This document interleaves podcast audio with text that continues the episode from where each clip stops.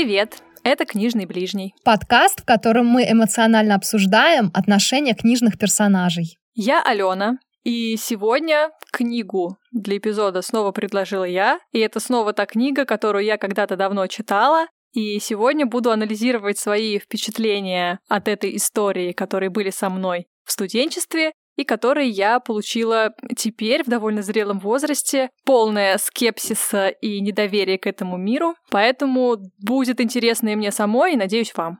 А я Юля, и я никогда не была во Франции, и должна сказать, что, по-моему, я сужу об этой стране по одному единственному произведению культуры. И это экранизация истории, которую мы с тобой прочитали к сегодняшнему эпизоду. В общем, у меня представление об этой стране такое. Там три раза в день пьют вино, примерно столько же раз в день ходят на выставки. Все живут в каких-то странных, холодных, огромных квартирах. И, конечно же, тебе просто проходу не дает Гийом Кане, а по вечерам непременно с закатанными рукавами он готовит себе что-то из высокой кухни.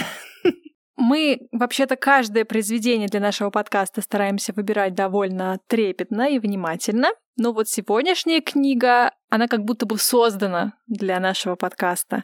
Честно говоря, она первая пришла мне на ум, когда мы составляли список литературы для нашего сезона. Здесь на отношениях персонажей друг с другом вообще-то все и строится. И это роман Анны Гавальда «Просто вместе» мы познакомимся с четырьмя интересными, но очень печальными поначалу людьми. У каждого из них грустная история, и, возможно, как вы уже поняли из названия, волей судьбы эти четверо людей начинают жить вместе. Мы будем много говорить про отношения родителей и детей, про отношения и жизнь совместную с пожилым родственником, у которого начинаются проблемы с ментальным здоровьем, Будет много разговоров про дружбу, и, конечно же, конечно же, ведь это французский роман, не обойдется без десертной любовной истории. Остается только добавить, что лайки и звездочки там, где вы нас слушаете, нас очень мотивируют. Очень здорово поэтому будет, если вы их поставите. Ну а мы начинаем.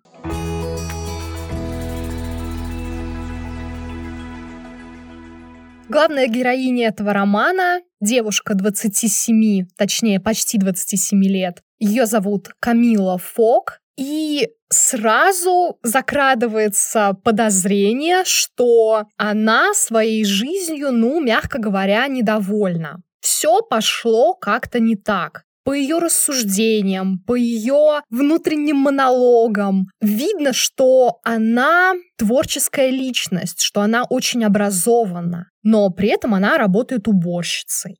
И карьерная неудача — это не единственная невзгода в ее жизни. Например, мы ее встречаем на медицинском осмотре и понимаем, что у нее какие-то проблемы со здоровьем, связанные с тем, что у нее слишком низкая масса тела, Плюс она там постоянно говорит о том, что у нее внутри как будто бы какие-то огромные булыжники. И иногда ей приходится плакать не столько потому, что грустно, сколько потому, что ей нужно как-то эти булыжники в кавычках переварить потому что слезы — это жидкость. Ну, вообще шикарная, кстати, метафора это описана, да? Как будто бы во время чтения аналогичные ощущения в теле появлялись. Мне показалось, что это симптом, а потом оказалось, что это просто метафора того, что ей тяжело по жизни. Ну, складывается ощущение, что да, что с ней что-то не в порядке, ну, там она не может есть не хочет, и она ест только потому, что надо. Закусить вино, например, надо. Сыр, виноград, да, и вино. Такая у нее диета. Печеньки какие-то. В общем-то, в некотором смысле это мечта любого ребенка, но за исключением вина. Но как-то на этом акцентируется внимание тогда, когда нужно показать, насколько чудовищно ее положение, но потом куда-то все это и исчезает. Да, каким-то образом она дожила до 27 почти лет и работает, в общем-то, наверное, достаточно тяжело. У нее физический труд, она уборщица. Каким-то образом ей энергии хватает. Наверное, она держится на тяге к искусству, которую она, тем не менее, заглушила в себе на много лет. Живет Камила тоже в достаточно, ну прямо скажем, в ужасающих условиях. Это чердак, в котором нет нормального отопления, там какое-то ничтожное количество квадратных метров, там помещается только матрас, какой-то микроскопический камин абсолютно бестолковый, который она купила скорее из эстетических соображений, пара коробок, который для нее и шкаф, и стол, хотя нет, стол у нее это холодильник. В общем, микроскопический такой и очень холодный чердачок, а, в каких условиях она принимает душ, вы лучше прочитайте сами. В каких условиях она ходит в туалет, тоже прочтите. А еще это восьмой этаж, без лифта, разумеется. Она поднимается каждый раз на восьмой этаж по ступенькам, независимо от того, насколько она устала, как она больна или еще что-то. И, в общем-то, на этом пути который она как-то не смогла преодолеть, потому что заболела и у нее не было сил, ее и нашел ее чудаковатый сосед. И, в общем-то, с этой встречи начинается вся наша история. Да, и, по-моему, это мой любимый герой. Он очарователен. Я долго пыталась уложить в голове, что ему на 10 лет больше, чем Камилле. Хотя так не кажется, судя по поведению, да? Тоже у него какое-то, получается, расстройство, да, невротического свойства, наверное. Он не может разговаривать с незнакомыми людьми в некомфортной обстановке. Он сильно заикается, у него все падает, он, в общем, не может себя держать в руках но при этом как-то умудряется жить один, работать и он там за целой квартирой огромной присматривает, потому что так повелели его какие-то родственники. Получается, что встреча с Камилой стала для него тоже своеобразным испытанием, которое в итоге сделало его жизнь лучше, осмысленнее. Он на многое решился после этой встречи. Хотя вот тот первый шаг, который спас Камиле жизнь, дался Филиберу, так зовут ее соседа, очень-очень непросто ну, сложно, наверное, представить такого человека, если ты никогда с ни с чем подобным не сталкивался, да? Вот как это можно? Ходить с моноклем, да? С моноклем, саблей в шубе до пола. И при этом не суметь, э, не знаю, сказать два слова, потому что ты так сильно боишься и заикаешься. В общем, он, он странный, но он, наверное, самый харизматичный, что ли, из всех. Как будто бы его Анна Гавальда прописала детальнее, трепетнее, что ли, всех остальных. И история у него такая, по-моему, самая разбивающая сердце. Как будто бы истории Камилы и Франка, о котором мы чуть позже поговорим, они ну, какие-то обыденные, что ли. Ну, то есть мы уже много раз о таком примерно читали, встречали это в кино, в жизни. А вот Филибер, который вообще-то наследник какого-то там угасающего аристократического рода, у него супер длинное имя, и это имя можно узнать в финале, когда он женится, а он женится. Он, по-моему, единственный наследник, и отец Сноб возлагал на него надежды большие. Да. Хотя сам отец не понимает, что как бы род угасает, денег становится все меньше. Непонятно, чего наследовать. Непонятно вообще, какой образ жизни наследовать, потому что, ну, это явно уже анахронизм. Да, тем не менее, родители воспитали э, своих детей, наверное, всех, и больше всех досталось Филиберу, потому что он старший вроде как. Он был воспитан вот в, в отрыве от социума. Его воспитывали, наверное, книги исторические, которые он читал всегда. Родители общаются с ним на «вы». Непонятно там, что вообще у них в головах, но они запрещают детям общаться с простолюдинами. А это уже как бы вообще-то ребята, типа... 21 век там. Но нет, вот такие нравы в этой семье. Так что неудивительно, что Филибер такой странный, его сильно гнобили в школе, наверное, примерно за все, но он и очень высокого роста, и семья. Но он еще и не приспособленным был к этому обществу. Да, он не умел общаться в принципе с людьми, а еще и учитывая его вот особенности, что он там заикается, когда волнуется, и, и он просто был выскочкой для всех тех обычных детей, с которыми он учился в школе, поэтому ему жутко доставалось. В общем, то, как ведет, чувствует себя Филибер, ну, совершенно объяснимо, оправданно, и вот этому ты веришь. Но Филибер сделал этот шаг, переступил через себя, помог умирающей больной Камиле, а там такая очаровательная сцена, как он ее пытается раздеть для того, чтобы снять с нее вот эту мокрую от пота одежду, потому что у нее была такая высокая температура, что все насквозь промокло. И он там ее под одеялом раздевал, закрыв глаза. Это так мило. То есть он даже перед девушкой, которая, в общем-то... Без сознания? Да, в бреду, он, он, у нее горячечный бред, она ничего не понимает, но он не мог себе позволить никаких вольностей, потому что так вот уж он воспитан. И он очень переживал, как она воспримет вот то, что ему пришлось все это сделать. Он ее там переодел, да? Да, в свою пижаму. Это так мило. В общем-то, спасение жизни Камилы Филибером стало началом большой дружбы между ними. И с этих самых пор, как Камила переночевала первую ночь в квартире Филибера, она уже не вернулась жить в свою вот эту конуру, они теперь соседи с Филибером, и, как говорит другой их сосед Франк, с Камилой Филибер стал нормально общаться, то есть он перестал заикаться так сильно, как он заикался раньше, и он стал выходить из комнаты, отвлекаться от своих книг. В общем, она привнесла жизнь, по сути, в эту странную, огромную квартиру, которая принадлежала аристократическому роду Филибера. Там какие-то типа ванная, обставленная мебелью, которой 200 лет. Удивительно, но там не все еще развалилось. В общем, мебель, не знаю, белье, салфетки, ножи, столовое серебро. Всем этим они пользуются, и Камила не устает восхищаться, потому что она человек искусства, она во всем этом видит не просто остатки былой роскоши, а какое-то вдохновение, прикосновение к истории.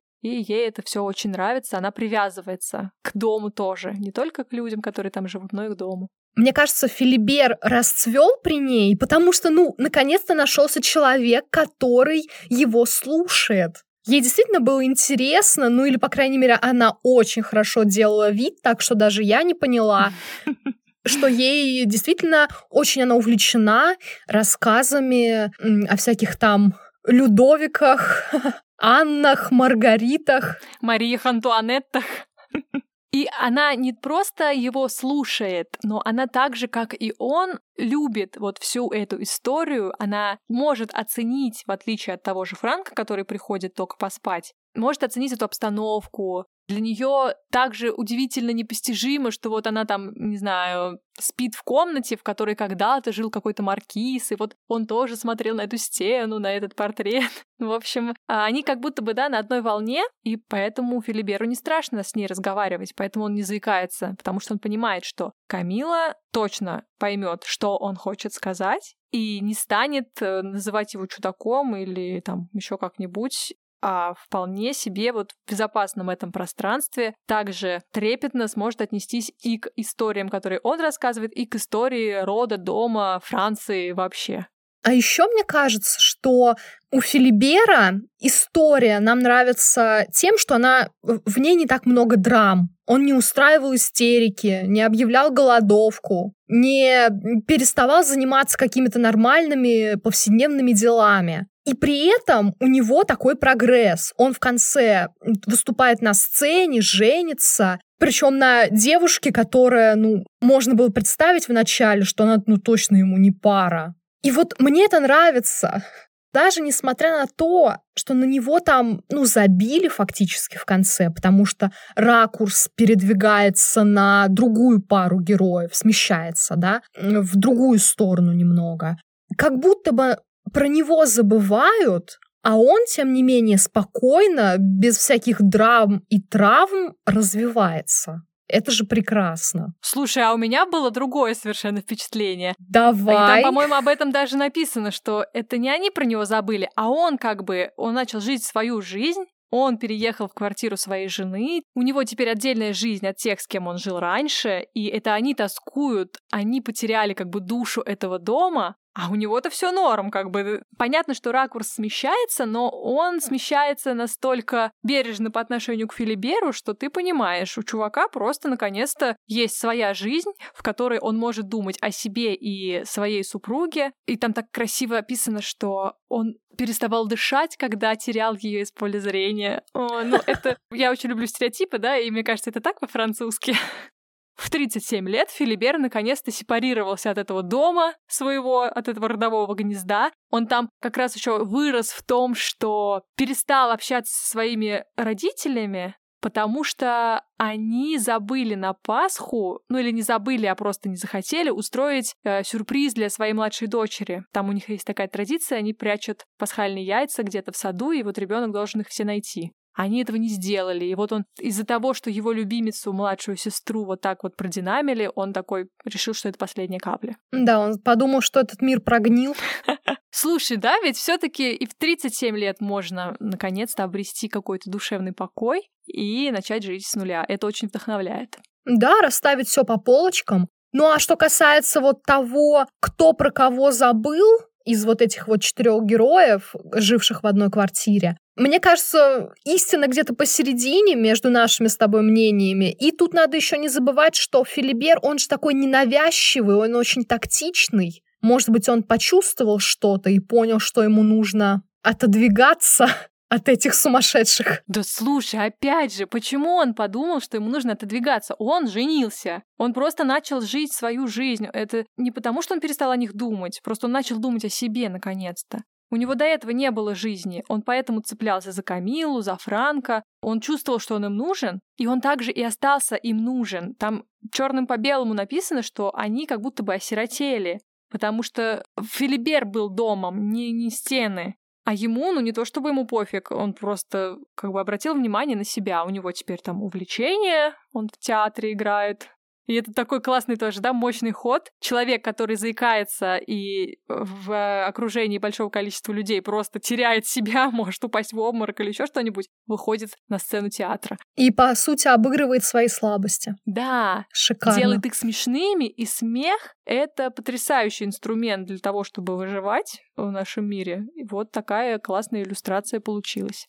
Мне кажется, Филибер просто начал жить своей жизнью и занялся собой. Круто, что произошел этот сдвиг. Он почувствовал что-то. Это еще, по-моему, в сцене, где они в гостях у его родственников там тусовались. Он как будто бы что-то понял, потому что какой-то там намек сделал Камиле. Мне кажется, да, у него уже был дзен какой-то. Да, но ну, это нормально. То есть он вот как начал вот это вот движение к себе самому, когда пошел в театральный кружок, там еще что-то стал делать. И это вот таким снежным комом нарастало. То есть, как э, в книжках по творчеству, которые я люблю читать сейчас, описано, что когда ты встаешь вот на этот путь к своему призванию, или просто ты начинаешь делать то, что тебе нравится, оно все начинает меняться вокруг как это есть эм, избитая фраза, подобное притягивает подобное, ты начинаешь видеть, да, у тебя фокус смещается, и ты видишь то, что действительно нужно делать, как будто бы, не знаю, стены сами расходятся и делают тебе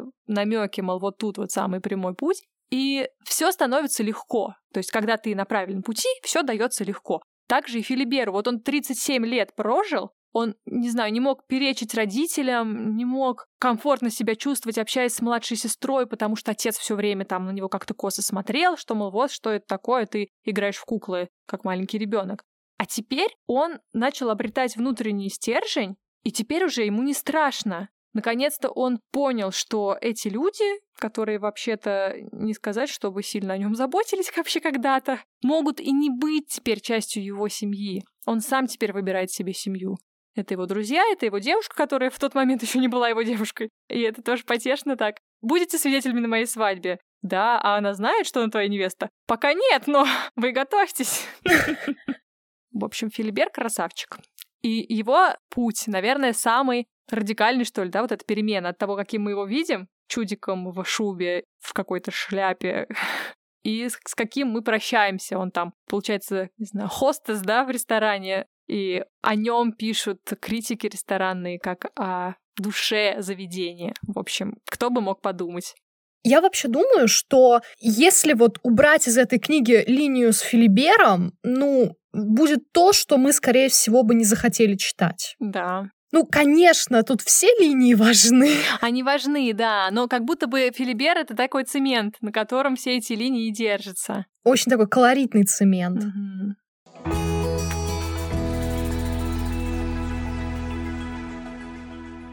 Вообще, наверное, люди, которые уже прочитали эту книгу и слушают нас сейчас, думают, что-то они повернули не туда. Когда уже будет про Камилу? Когда уже будет про Франка? Ну, про Камилу мы уже немного сказали. Ну, давайте, теперь про Франка, наконец-то. Стоит, наверное, оговориться. Э, существует экранизация романа с Адри Тату и Гийомом Кане. Юля до того, как первый раз прочла книгу, смотрела экранизацию, правильно? Да, все верно. Возможно, даже несколько раз. Поэтому мы сейчас с Юлей будем обсуждать двух разных Франков. Для Юли Франк, он вот выглядит как Гийом Кане в этом фильме. Для меня Франк выглядит иначе, потому что я сначала читала, потом смотрела, потом забыла, что смотрела, и читала снова, и вот Франк у меня выглядит немножко иначе, но я нисколечко не умоляю великолепия и красоты Гийома Кане. Да о чем говорить? Тут пока мы готовились к записи подкаста, мы большую часть времени потратили на выяснение подробностей личной жизни Гийома Кане. Вдруг он разведен и свободен. Хотя, да, к чему нам эта информация? Мы даже не собираемся во Францию. И нет, Гийом Кане не свободен, он все так же женат на Марион Котияр, у них двое детей, и все хорошо. А он немножечко постарел и теперь выглядит примерно так же, как Руперт Эверетт. Для фанатов Руперта Эверетта был данный факт. Итак, вернемся к книге. Мы вообще-то книжный ближний, а не кинематографичный ближний, хотя в последнее время все чаще у нас проскальзывают кинематографические отсылки. Красивых мальчиков мы оставляем в наших сердцах, а сейчас переходим к обсуждению персонажа, которого зовут Франк, и он повар.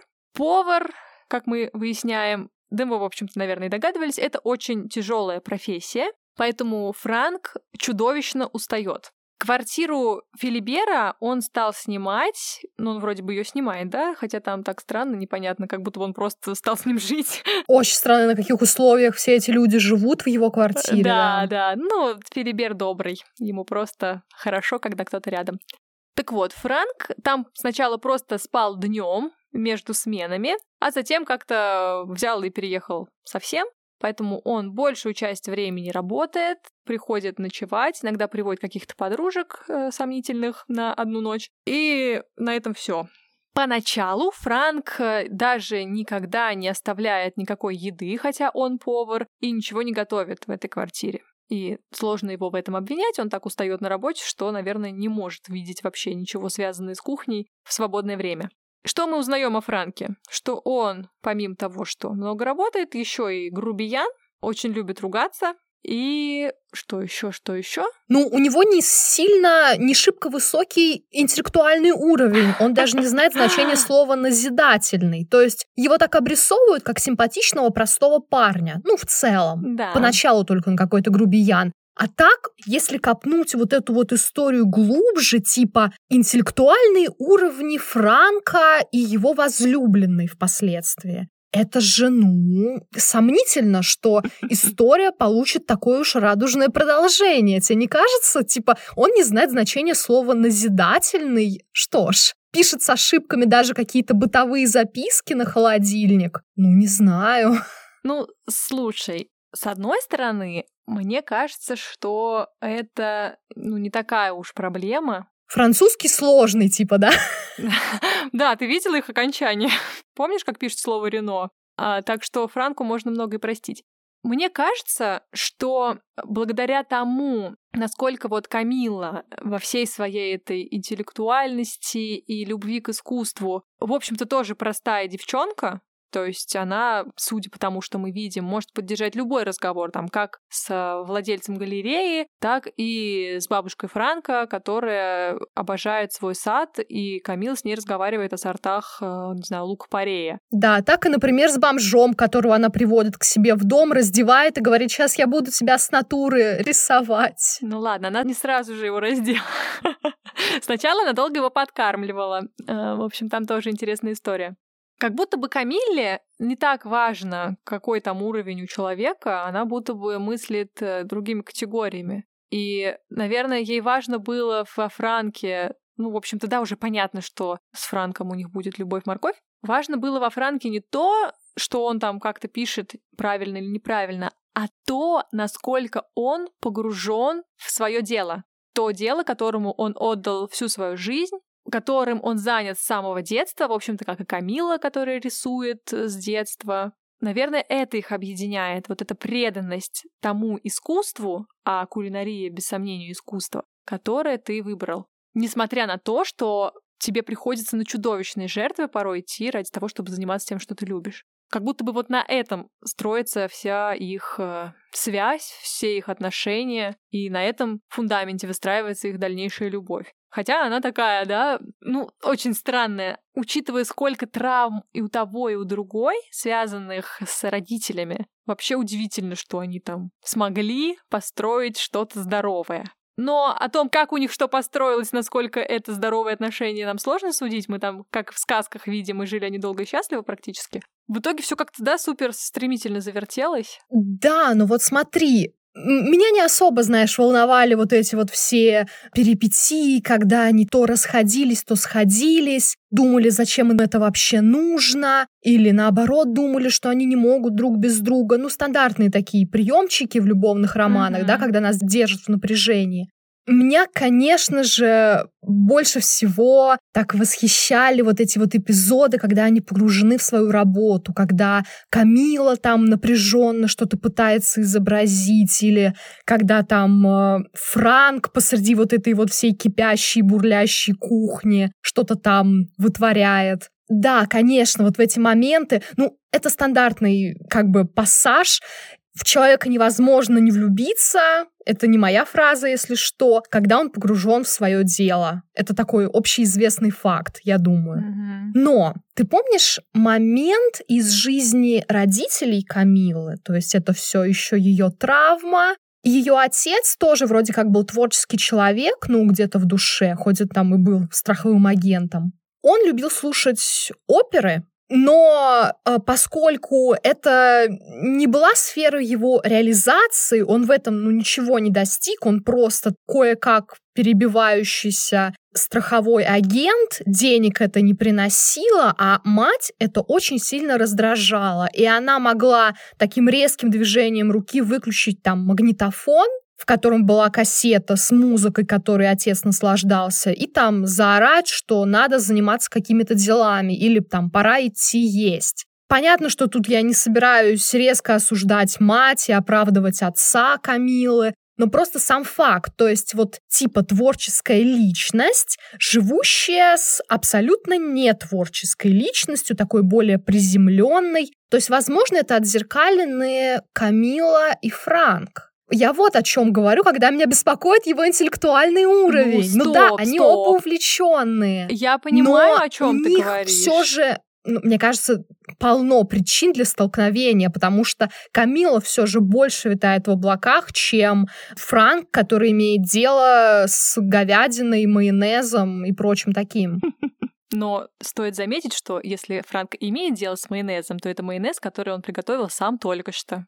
Слушай, разница между отцом Камилы и Франком все таки колоссальная, как минимум в том, что ты уже обозначила, что отец занимался по жизни, он зарабатывал деньги не тем, чем он горел. Подожди, я хотела сказать, что типа Франк — это мать Камилы, а витающий в облаках отец Камилы — это сама Камила. Вот так. А, понятно. Окей, да. Но снова, снова нет. Потому что у матери Камилы, кроме увлечения таблетками, снотворными преимущественно, ничего больше не было в жизни. Она поэтому вот такая, поэтому она и дергала отца, потому что у нее у самой ничего не было. Возможно, она ему ужасно завидовала, что он может найти э, в этой обыденной жизни какой-то островочек, в котором ему хорошо. Это музыка была для отца, а у нее ничего. Так как Франк все-таки и работает так, что видит в этом цель, да, он развивается, он там бабушке своей, помнишь, рассказывал, что вот там мой шеф, вот он такой. Я тебе рассказываю, как он ругается, но вообще-то он очень крут, и с ним я становлюсь лучше как профессионал.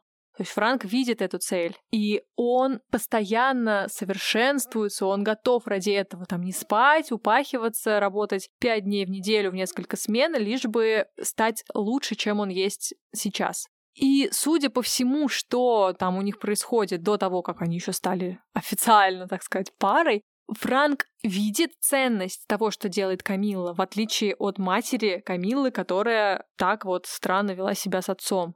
Это такая какая-то душераздирающая история в результате... И душная. Да, очень душная. В результате которой, получается, у нас погибает отец, Камила замыкается в себе и какое-то время вообще не разговаривает. А мать ее потом обвиняет в течение многих лет, что та ее бросила. А Камила просто не могла жить в этом всем. Да, и это... А, ну, она просто вот такая невыносимая женщина. Она все время только жалуется, всех упрекает в том, что она вот такая бедная несчастная, в этом виновата. Разумеется, все вокруг, кроме нее. Конечно, если ты хотя бы немножечко из себя что-то представляешь, ты будешь всеми фибрами души пытаться отстраниться от такого человека, что Камила и делает. Хотя отдать ей должное, она как примерная дочь там раз в месяц видится с матерью за какими-то обедами, ужинами, после которых она э, чувствует себя просто отвратительно, и все восстановительные мероприятия, которые организовывают ей Филибер и Франк, э, вот после одной встречи, не знаю, не сходят на нет. Потому что мать за буквально 30 секунд успевает поднять все болезненные для Камилы темы. Да-да, потыкать, потыкать в каждую рану. Ты такая худая, тебя никто никогда не полюбит, э, у тебя была классная профессия, но ты все просрала, дочь. Ты никогда мне не звонишь, ты меня не любишь. Да, вот, вот это все ты меня бросила, да. Камила такая, ну, офигеть, какое приятное общение, да.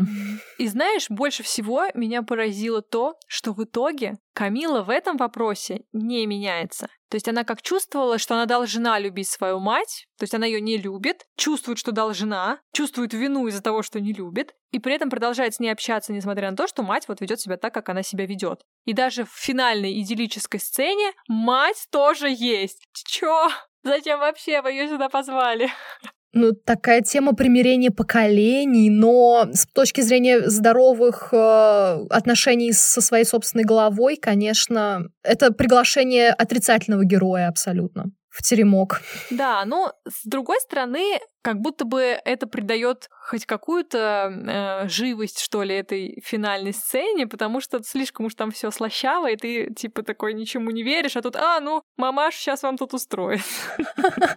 Что у нас там по родителям у Франка, да, помимо того, что мамаша залетела от случайной связи на заднем сиденье автомобиля в юности. В общем-то, вот и все. Отца он никогда не знал. Мать сначала оставила Франка бабушке и дедушке, которые его воспитали до определенного возраста. А потом вдруг вернулась. Ой, это тоже, да, катастрофа. Она приехала, э, забрала своего сына. Он там жил вместе с ней, ее новым мужем и ее новым ребенком.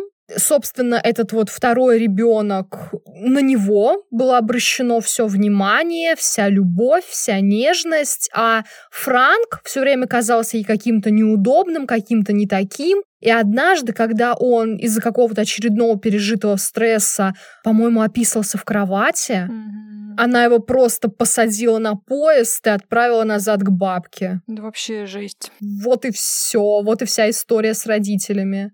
Ну, то есть, видимо, тогда, в самом начале этой истории, ее мать бабушка Франка, к которой мы тоже должны, думаю, скоро перейти, та запретила ей сделать аборт, и все дальнейшее действие было направлено на то, чтобы отомстить. Да, уколоть как можно больнее свою мать. А то, что тут как бы замешан ребенок, это ее не особо волновало то, что он это все видит, чувствует, травмируется. И поэтому э, вот это отношение Франка к матери, да, как он к ней относится, он ее называет исключительно как потаскуха, и бабушка все время его одергивает, и Камила вроде как тоже пытается там объяснить ему свою точку зрения на этот вопрос, что, мол, мы должны любить своих родителей. На этом вот они не сходятся. И, кстати, мне казалось, что это довольно серьезный такой камень преткновения. Да, если вы на берегу обсуждаете какие-то вещи, и вы такие, оп, а вот здесь мы не сходимся. Ну, в общем, вот тоже, возможно, когда-нибудь это и маукнется, ну, неважно. С другой стороны, они разные люди и имеют право по-разному относиться к своим родителям, да? Им же не приходится с ними там в одном помещении постоянно находиться. Ну да, если только ее мать не живет у них в этом счастливом финале. Да ну, я думаю, что все-таки нет. Судя по всему, она приехала в гости, да и Боже упаси. Мне кажется, если они там живут все вместе, то эта история могла бы получить какое-нибудь продолжение в виде триллера или детектива в духе Агаты Кристи.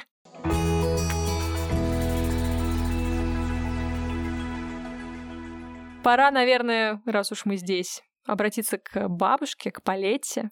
С Палетты ведь начинается вся история. Она там собирается на рынок, и мы видим вот эту уже старую женщину, которая плохо владеет своими конечностями, она что-то забывает, она постоянно падает, у нее чудовищные синяки на всех там частях тела, которые она скрывает а, под плотными слоями одежды.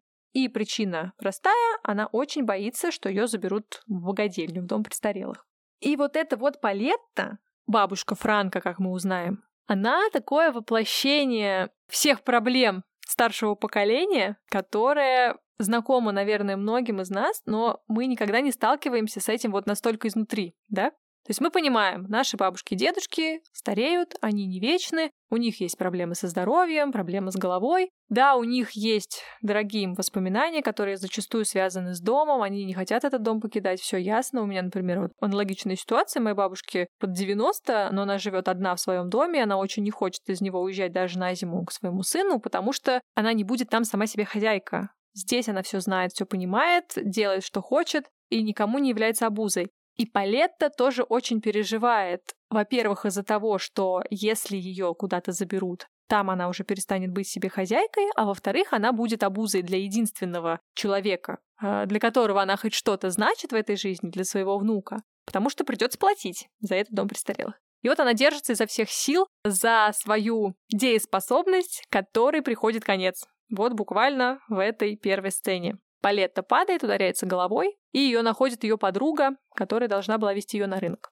Палетту отправляют в больницу. Напомнила книгу «Пловцы». Да. Там же тоже героиня была перед вот этим выбором. Главная героиня — это, собственно, дочь пожилой женщины, и она в какое-то время запуталась, что ей делать. До последнего оставлять эту старую женщину дома, чтобы та пребывала в иллюзии уже просто дееспособности, либо отвозить в какое-то более безопасное место. Там она выбрала все-таки второй вариант, но он тоже разрывал ей сердце. Да, и здесь аналогичная ситуация, но мы ее понимаем, когда уже в финале, да, ближе к финалу, мы э, видим монолог Франка, который говорит, что я все понимал и все видел, но я старался как будто бы это не замечать, потому что понимал, к чему это все приводит, и хотел оттянуть вот этот момент, когда бабушку придется отправлять э, в дом престарелых.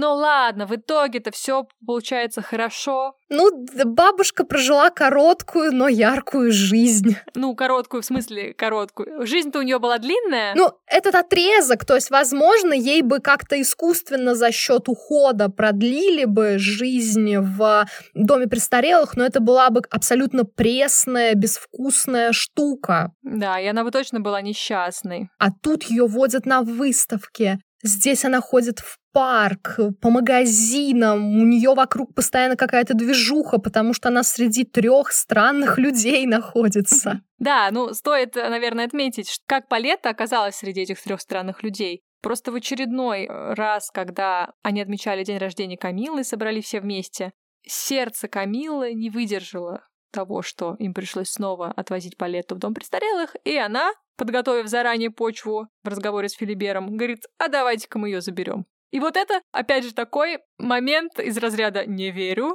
То есть они просто пришли, такие, мы бабушку у вас забираем. А бюрократические формальности? Сотрудники просто сказали, окей, да, давайте. Ну ладно, слава богу, пока. Ну, неважно как, но, в общем-то, все случилось. Теперь Палета живет вместе с ними в этом несчастном, полудырявом, неприспособленном для пожилого человека доме. Ну ладно, там Франк что-то подкрутил, какие-то поручни. Сцены в этой ванной, где Палетта купается вместе с Камилой, Камила ее моет, и Палетта рассуждает на тему насколько неприятно Камиле это делать. Это вообще такой классный разговор там у них произошел. Мне понравилось, как Камила рассуждает о том, что тело Палетты для нее это не... Ну, она не, не относится к нему как к телу пожилого человека, на который неприятно смотреть, а рассматривает его с точки зрения анатомии, художественной какой-то ценности. Это было так круто. То есть, э, типа, я вижу не там кожу и э, кости, я вижу э, жизнь, которую это тело прожило, прежде чем стало вот таким. Да, это очень красиво. Ну, в итоге, в общем-то, случилось с Палеттой, наверное, то, о чем она и мечтать не могла.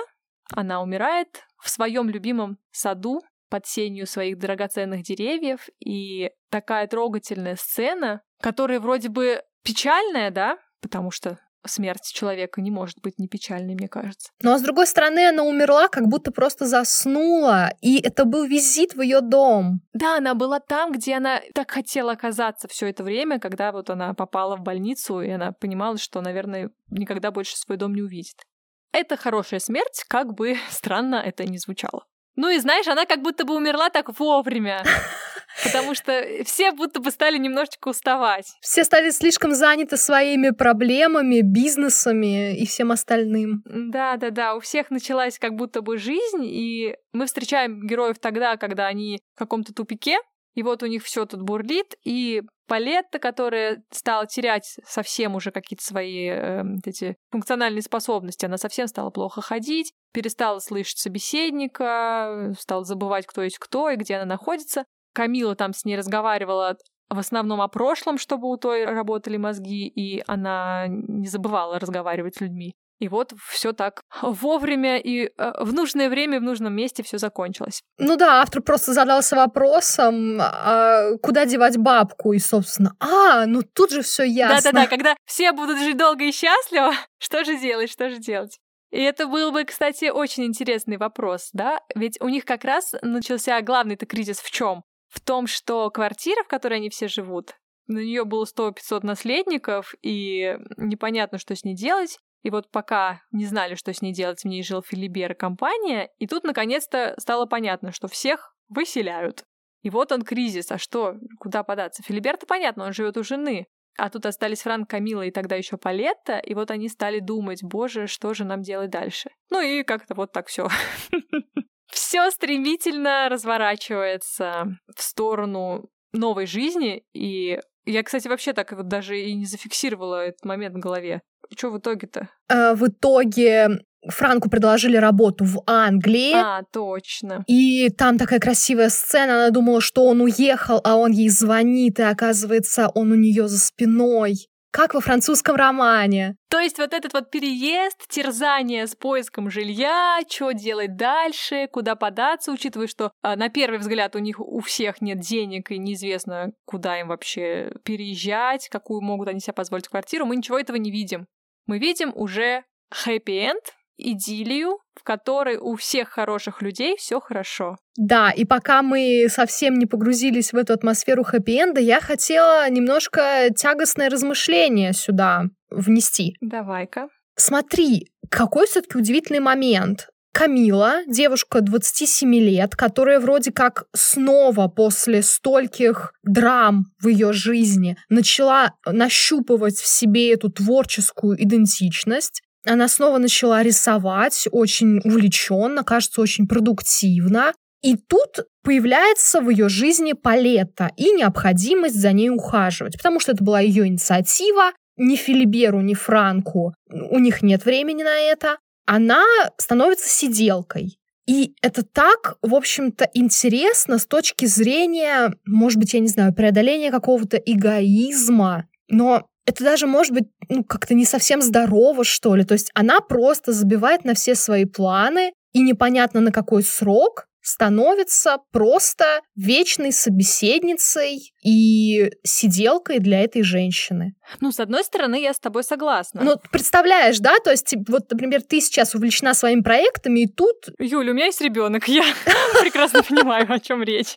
Ну, смотри, ребенок это как-никак, ну, такое будущее, да? Это такой... Ну да, это мой выбор, как бы, окей, Как бы это сказать? Это проект, который вот будет улучшаться, а там обратная ситуация. Угу, Да, да, да. И это немного все равно не ее родственница. Не знаю, это очень интересный то есть момент, потому что в том же романе «Пловцы» там э, женщина делает выбор в пользу себя. потому что, ну, у нее книга, у нее там какие-то туры, встречи с читателями, да, ей нужно много времени, она понимает, что лучший уход ее матери обеспечат в специальном учреждении, а тут Камила просто забивает на все, все свое и становится подружкой для Палеты. Ну, это, это сложно, сложно поместить в голове. Я тебя понимаю, мне есть что ответить. Да, это сложный был выбор и вообще странный, как бы необъяснимо. Не могу понять вообще, да, чем,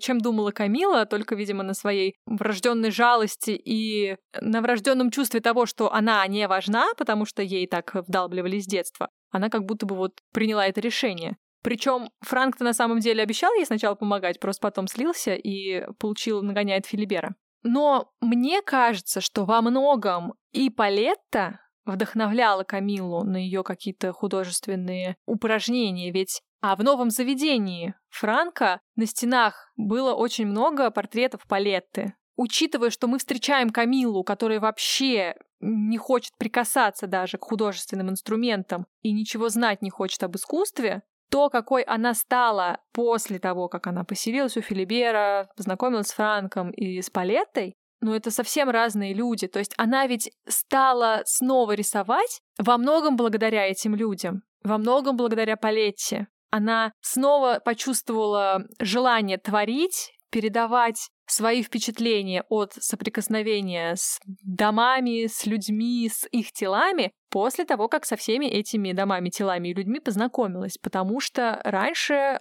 она видела, да, тоже классных людей, но она как будто бы запрещала себе. У нее после тяжкой истории на ее творческом пути, когда она подделывала э, работы знаменитых художников, она вообще не хотела брать в руки кисти, краски, туши или что бы то ни было еще. И да, это был сложный выбор, но опять же, смотри, это не ее родственница, но она очень пожилая. И как бы сейчас, наверное, ужасно не звучали мои слова, это проект, который имеет однозначный финал. Палетта и сама постоянно там переживала о том, что вот Камила столько времени с ней проводит. Но Камила как будто бы знала, сколько бы времени это все не заняло, это время, когда она останется без этой своей пожилой подружки, обязательно настанет. И она его не то чтобы там ждала и торопила. Ведь еще Палетта не только сама собой вдохновила ее, но Камила познакомилась с ее домом. Помнишь, она брала с собой альбом каждые выходные и много рисовала. То есть она не вот была прям совсем к ней уж прикована, она занималась творчеством тоже. Я понимаю, о чем ты, понимаю, в чем сложность этой ситуации, но мне кажется, этот выбор Камилы, может быть, он был довольно импульсивный, в тот день, когда у нее был день рождения, и она вот увидела, какая палета может быть, когда она общается с любимыми людьми. Но в итоге он как будто бы больше ей дал в творческом смысле, нежели что-то отнял. Возможно, но если бы эта палета прожила до 100, возможно, Энд был бы не таким уж и хэппи.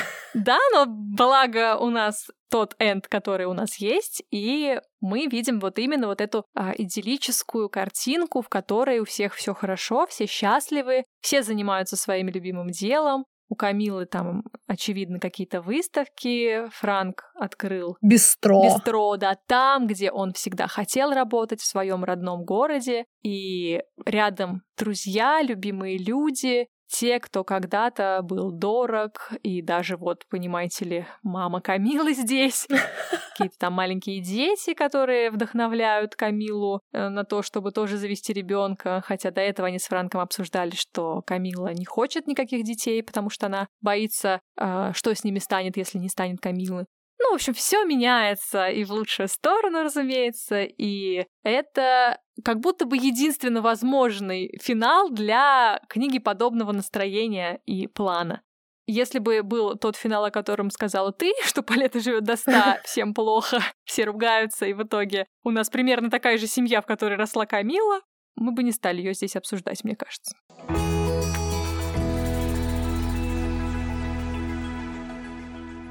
То есть это такая концовка, которой не надо задавать слишком много вопросов. Даже вот почему она раньше не воспользовалась этой кучей денег, которую потом дала Франку на открытие ресторана. Да, вот это вообще шикарно. Да, представляете, ребята, у Камилы-то оказывается куча бабла, Оказывается, ее папа, который страховой агент, был при жизни так себе, он в финале-то своей жизни дочери помог, Вначале мы ее встречаем едва ли не бродяжкой, которая таща как полвесла и умирает от холода в своем чердаке, а у нее, оказывается, все это время была куча денег но она не хотела к ним прикасаться. Ну да, сомнительный момент. И что с ее здоровьем? Вот, это об этом мы вообще забыли. Просто ее Франк своей чудесной кухней откормил. Значит, оказывается, если у вас булыжники в животе, вам просто нужно есть побольше сливочного масла, консоме, это бульон, теперь я это буду помнить. Не путать с канатье. Я узнала, что это шляпа. Да, да. Какой у нас сегодня познавательный кулинарный эпизод. В общем, да, никогда больше не ходите к врачу, если вас что-то беспокоит, просто хорошо кушайте. Это был антисовет, если вдруг кто не догадался. В общем, да, тема со здоровьем Камилы так и осталась где-то там в начале этого романа. И у Палетты то же самое отношение к врачам. То есть в плане отношения к врачам это нисколько не нормализующая история. То есть это скорее поддержит вашу уверенность в том, что не, я так и продолжу никогда не ходить к врачам и буду счастлива, как героиня романа просто вместе. Да, если не умру. Есть, конечно, какие-то моменты провисающие, но вот знаешь, вернемся к кинематографическим отсылкам. Ты смотрела сериал Касл? Да. Помнишь, как там слили финал? Ну, я помню, что вот во всех сериалах такого типа финалы были как-то слабоваты, несоизмеримы абсолютно с драматической закруткой. Он не то, что не слабоват, там просто примерно то же самое, то есть нагнетается, нагнетается, нагнетается, и потом хоп такой, а, у них все хорошо у всех. Вот все просто улыбаются, дети какие-то вдруг взрослые уже. Все, у всех все весело. Но это нисколько не умаляет впечатление от того, что ты был в восторге от сериала. И я до сих пор от него в восторге. Мы даже вот по второму кругу начали смотреть, потому что он классный. Также и в этой книге. Несмотря на то, что эта сцена финальная, ну, супер хэппи, настолько слащава, что мы поэтому и назвали ее десертной, потому что ты куда ни глянь, просто у всех все супер хорошо, все милые, улыбаются, все достигли того, чего они хотели, и даже люди, которых мы тут первый раз в жизни встречаем, они тоже милашки. И когда я читала это в студенчестве, я просто, ну, таяла вместе со всеми вот этими очаровательными людьми. Душа моя пела, и я была в восторге просто от романа. Сейчас моя жизнь отравлена, э, собственно, жизнью. Уровень скептицизма гораздо выше, чем в мои там 20 лет. Но, несмотря на то, что я не верю финалу, я все равно считаю этот роман прекрасным. Это настолько вдохновляющее и заставляющее тебя копаться в самом себе, чтобы понять, а как я отношусь к этому вопросу, а как бы я решил эту ситуацию, что ты читаешь, или я вот в этот раз я слушала аудио, и прямо-таки вот испытываешь удовольствие. Написано, переведено хорошо. Персонажи живые, да, ты не всегда им веришь, но они вот какие есть. Атмосфера передана чудесно. Удовольствие в чистом виде. В ней еще так много таких уютных деталей. То есть я прочитала эту книгу за два с половиной дня и, ну, не оторваться. Да, а еще, кстати говоря, это невероятно познавательное чтение в том плане, что если ты ответственный читатель, и ты хочешь понять персонажей глубоко, так как примерно задумал их автор, то там куча отсылок на художников и на конкретные их работы. Там есть э, э, моменты, где они слушают музыку разную, классическую, популярную в тот момент. Они гуляют по местам, которые тоже вообще-то можно погуглить, чтобы узнать, а где именно они проходили, какими там соборами они любовались. В общем, если читатель достаточно погружен в историю, в контекст этого романа, мне кажется, он получит вообще колоссальное удовольствие. Я ленивая, я ничего не гуглила. Я даже не все сноски читала. Да, потому что, ну, невероятно хотелось узнать, ну, что там, что там, когда там уже получится у них что-нибудь или нет. Потому что вот эта вот романная составляющая, например, она довольно напряженная, да? Сначала он такой, что это вообще, что за пацана ты привел к нам в дом? А она такая, что это за мужлан? Потом, ой, я хочу быть с ней, это просто а девушка мечты. Она, у нас ничего не получится. Я хочу быть с тобой. Ну давай только договоримся, что не будем влюбляться. И вот это все. Ты понимаешь, что будет хэппи-энд, потому что, ну, все уже неминуемо. Но потом эта сцена на вокзале, и сердце разбивается. Меня эта история немножко подбешивала, но, возможно, потому что я уже знала финал за счет того, что смотрела экранизацию. Но вот эта линия любовная, Сначала все было очень предсказуемо и очень ровно, все прям очень целенаправленно шло к счастливому финалу. Но потом, в какой-то момент, там почти вот за несколько страниц до конца все сломалось. Я думаю, ребят, ну давайте не будем сейчас вот это вот все. И я начала переживать просто вот как какая-то 15-летняя девочка, которая это все читает. Думаю, ну, главное сейчас не расплакаться просто над финалом, который и так известен. Да, да. Но знаешь, в некотором роде я обожаю плакать над финалами, которые мне уже известны. А, там, не знаю, смотрю хатика и просто рыдаю в голос каждый божий раз. Это отдельный уровень какого-то мазохизма, мне кажется. Я не смотрела этот фильм, мне кажется, это опасно для моей Ты... жизни.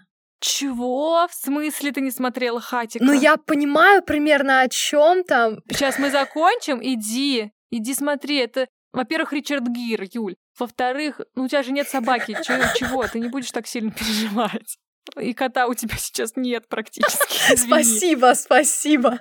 Нет, мне кажется, просто, ну, мое сердце разорвется там с первого же эпизода. Я увижу эту собачку, подумаю, «А, она умрет. Да собачка-то умрет в старости, Юль, там вообще не про это. Собачка проживет свою жизнь нормально. Там разбивает-то сердце не это. Но она же с разбитым сердцем ходила на вокзал или там в аэропорт да, встречать да, много, вот много этого лет. чувака. Но это же но это перманентное какое-то умирание, это ужасно.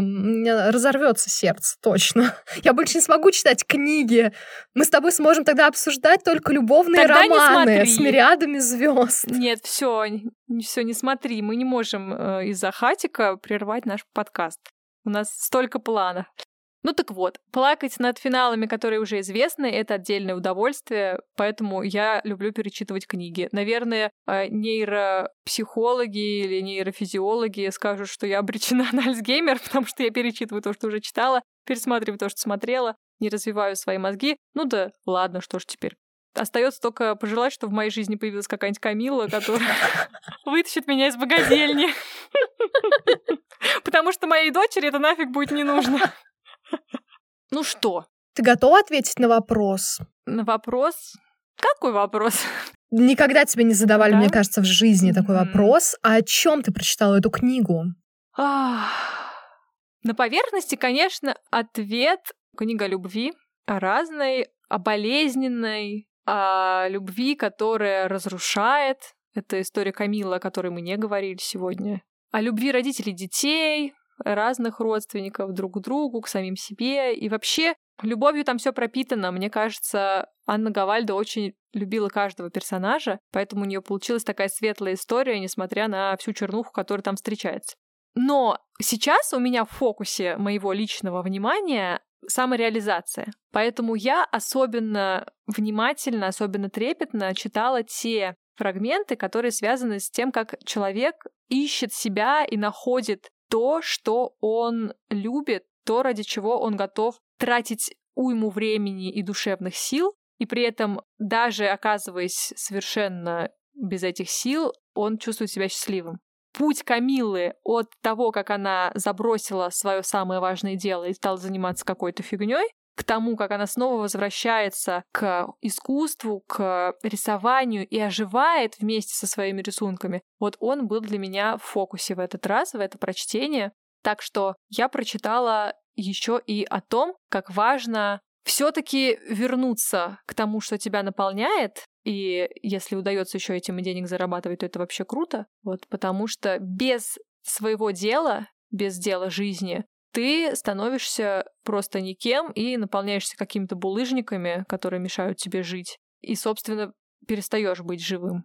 А жизнь для того и нужна, чтобы быть живым, любить, творить и как-то оставлять след на земле, неважно, этот след картина или какой-нибудь стейк в виде сердечка. Прекрасно. А ты о чем прочитала эту книгу? У меня был тот случай, когда ты находишь на одной из страниц какую-то совершенно банальную мысль и думаешь, о боже, как глубоко.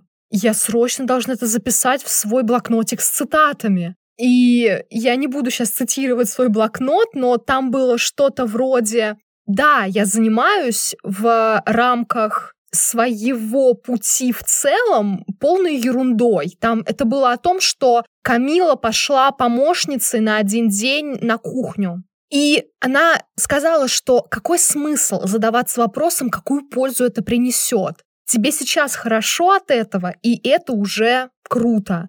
И вот как раз как на меня повлияла эта цитата, я себе больше чем полтора года не позволяла купить сюда, в эту квартиру, ковер, и теперь я, кажется, решилась, потому что он, ну, как, какой смысл думать о том, какую пользу он мне принесет там по прошествии нескольких лет, да? Да. Он просто сделает меня счастливой здесь сейчас. Это прикольно. Это потрясающая цитата, потрясающее замечание, и оно очень вдохновляет вообще-то на многое в жизни, да?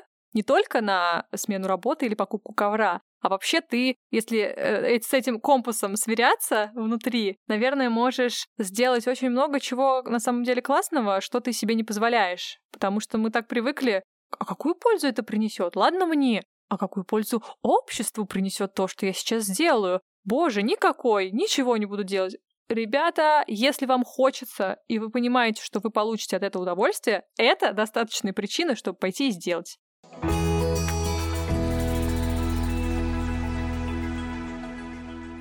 Спасибо, что дослушали этот эпизод до конца.